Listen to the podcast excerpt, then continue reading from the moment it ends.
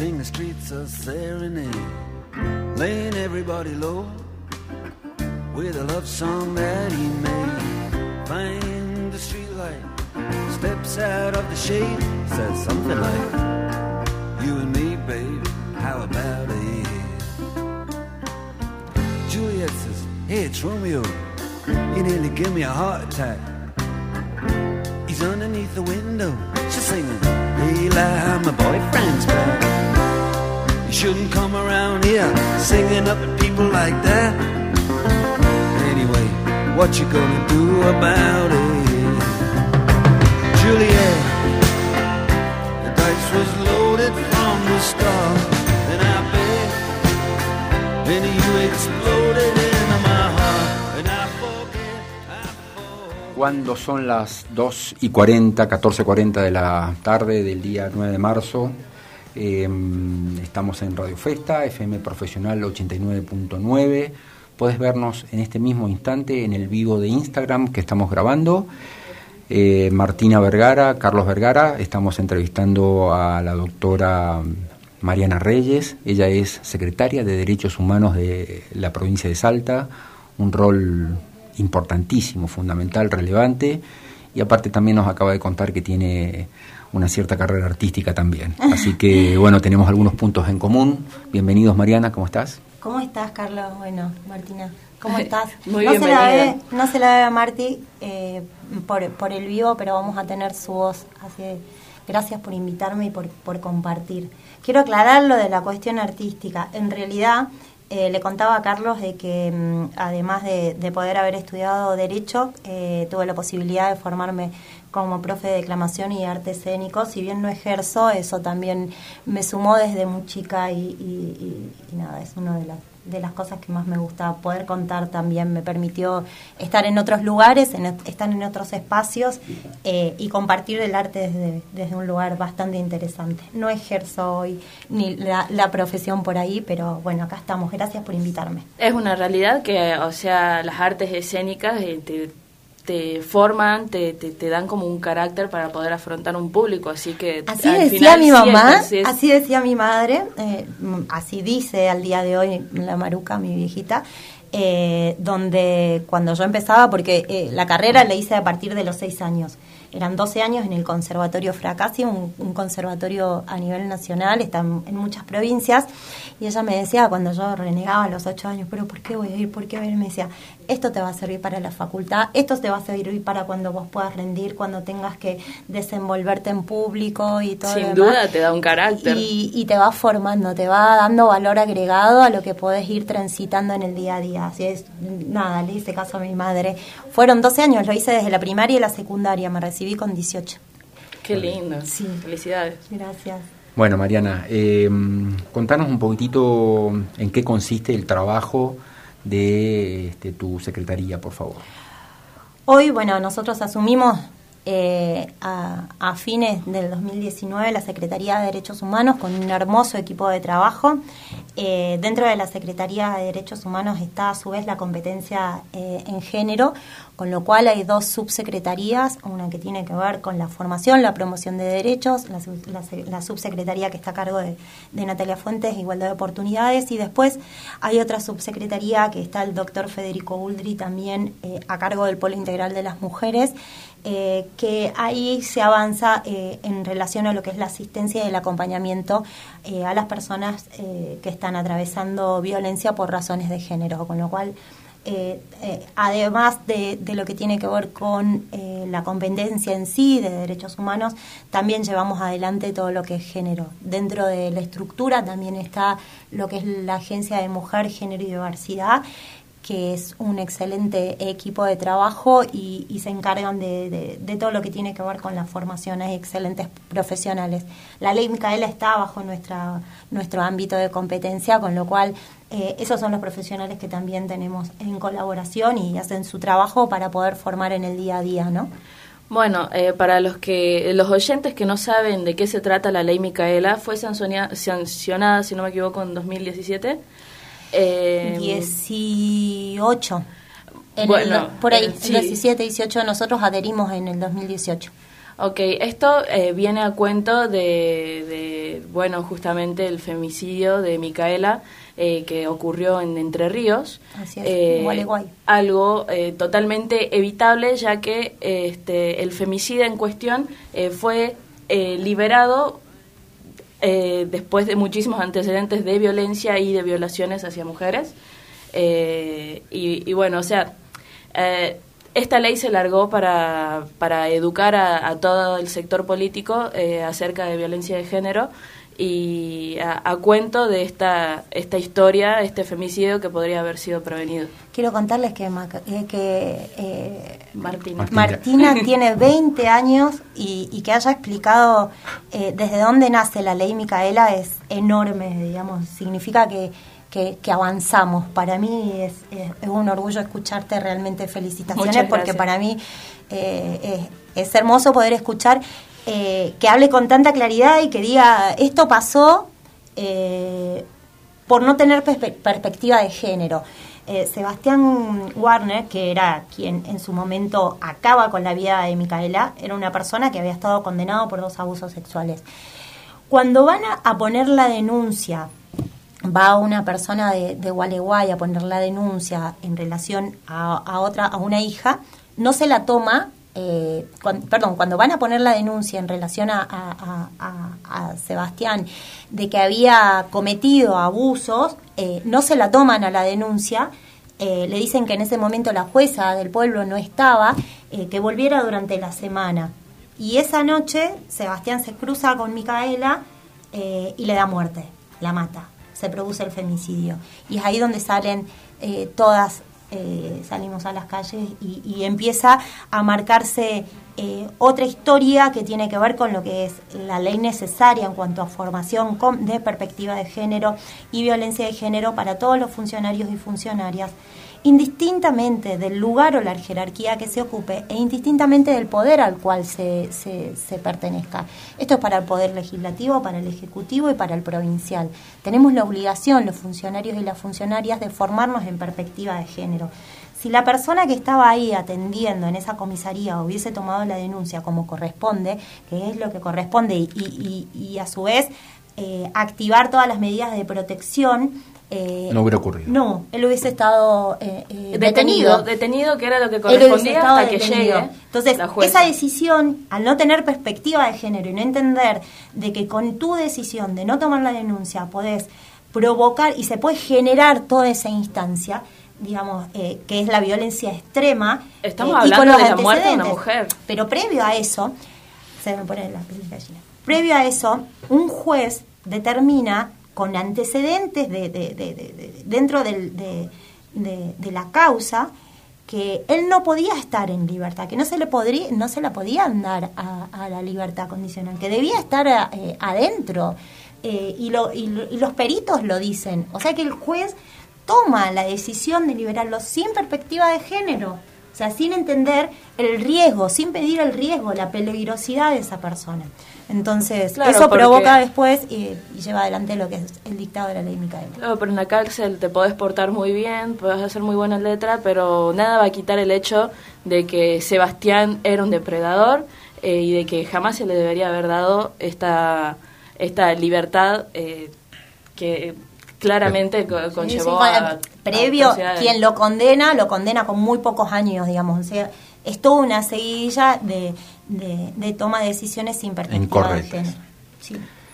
Mariana, eh, ¿cómo es, eh, qué opinás, qué opinión te merece el rol de los medios de comunicación en todo este problema de la violencia de género?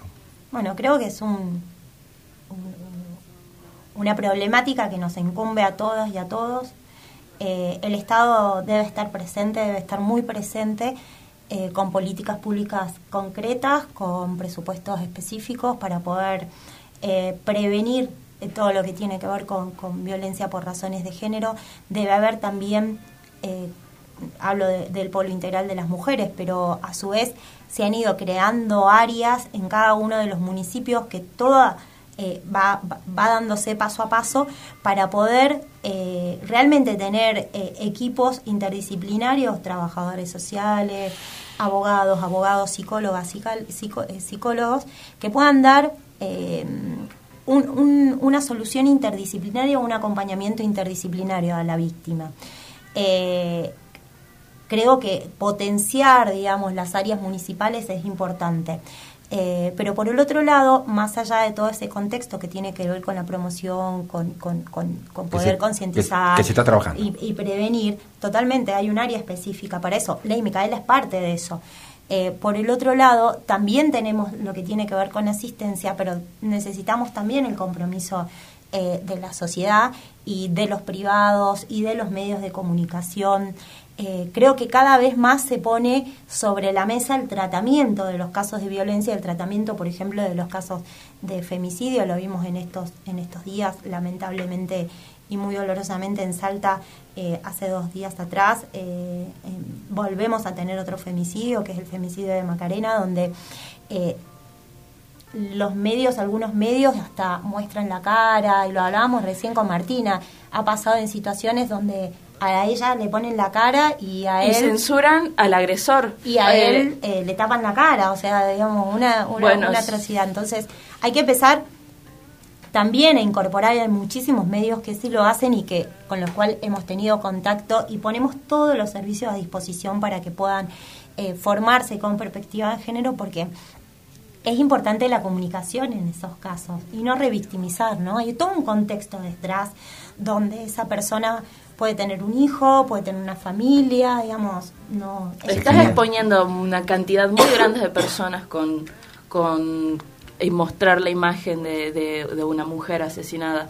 Eh, primero que nada, llamamos a, a todos los medios de comunicación a entender el morbo que hay detrás de publicar la cara de una, mujer asesinada. Sí, yo no sé si vos te acordás, bueno, sos, sos jovencita, digamos, pero sos parte de la revolución de las hijas, le llamo yo a las pibas de tu edad que vienen con todas, ya vienen desconstruidas, ya vienen con toda la información. me, me, retó recién, te digo Martina, ¿no?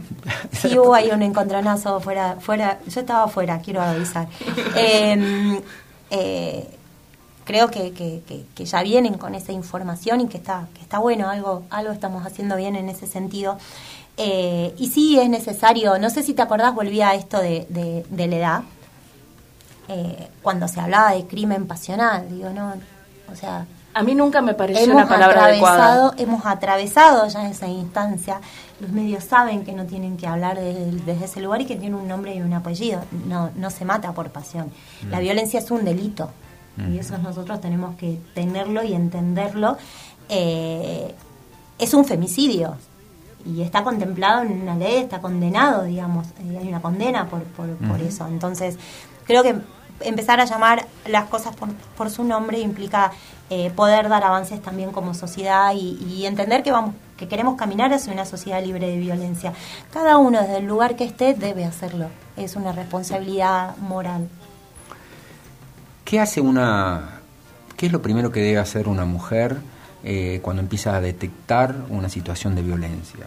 Que mm, el Estado, cuál, cuál, es el rol del Estado en este, en, este, en este momento y cuáles son las recomendaciones, cuáles son las vías de contacto, cuál es tu sugerencia inmediata. Nosotros queremos transmitir de que, mm, que no están solas, que hay números de, contacto y hay servicios que están a disposición eh, de, cualquier persona que esté atravesando eh, violencia por razones de género.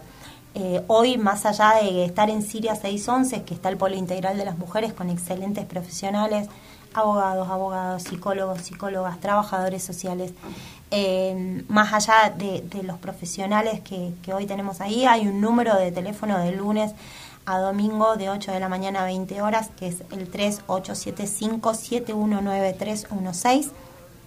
Nos pasó en pandemia que nosotros estuvimos, estuvimos exceptuados del aislamiento porque pasamos a ser un servicio esencial. La violencia fue como incrementándose en la época de, pandemia. Esto de haber estado en casa, de, o sea, por ahí puedes vivir con tu agresor, pero el trabajo, eh, la educación de tus hijos y un montón de cosas te han, te han llevado a estar en casa. Eh, digo, te han llevado a salir de casa eh, y a salir un poco de las situaciones de violencia.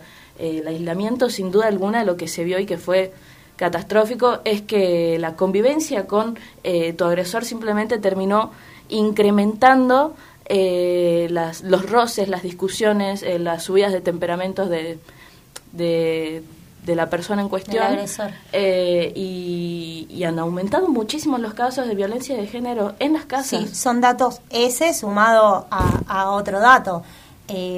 al estar aislados, los mecanismos o los indicadores de violencia que te hacen medir el riesgo eh, son otros, digamos, las redes sociales, las amenazas por WhatsApp, la exposición en, los, en un Facebook, en un Instagram, digo, hay otros mecanismos que también se han incrementado y que si bien no estaban invisibilizados antes de la pandemia, hoy han tomado muchísima relevancia. Entonces, al momento de que una fiscal pide las medidas de protección y al momento que la jueza o el juez lo otorga, eh, se deben evaluar esos nuevos indicadores. Hay que revisar las instituciones hacia adentro porque evidentemente no somos los mismos ni las mismas antes y después de la pandemia. Déjame aclarar que más allá de, del polo integral de las mujeres que está en Siria, eh, 611, también decir de que si están en alguna municipalidad, por ejemplo, como puede ser Orano, como pueden ser Tartagal, ellos tienen y ellas tienen su, su,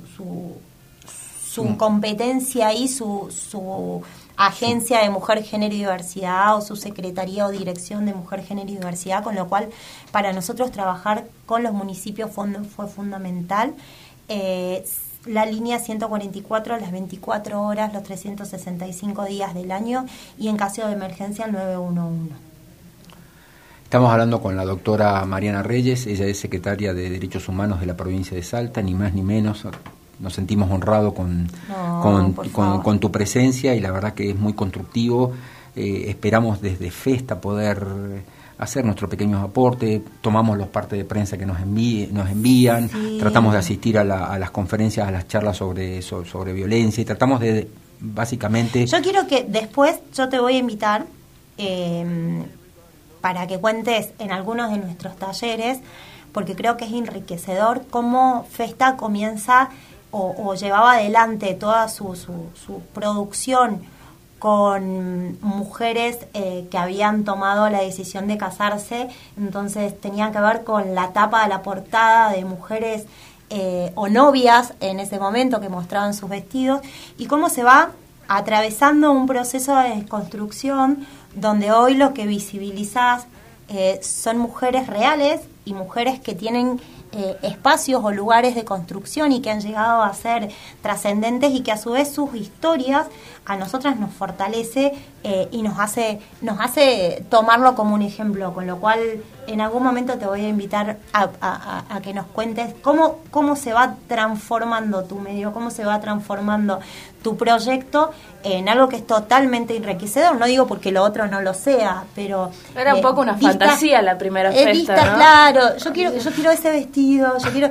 Y como que, que no está mal, pero digo, eh, ¿cómo y lo que atravesaste en tu vida, digo, está Jimena Salas de por medio, eh, siendo tu amiga eh, y habiendo acompañado todo, todo, todo ese proceso, creo que eh, es importante contar después, se me pone la piel de gallina otra vez, es importante contar cómo se fue desconstruyendo Festa y lo que hoy es ese espacio para las mujeres, que podamos contar y mostrar qué hacemos, porque cómo fue nuestra vida, nuestra lucha y poder eh, acompañar a otras a que, a que puedan seguir, que, que, pueden, que no están solas y que se pueden.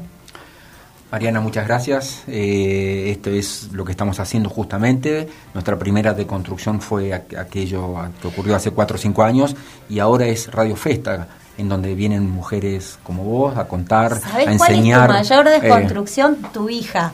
Mi hija es mi orgullo. tu hija es tu mayor reconstrucción. Martina es lo más.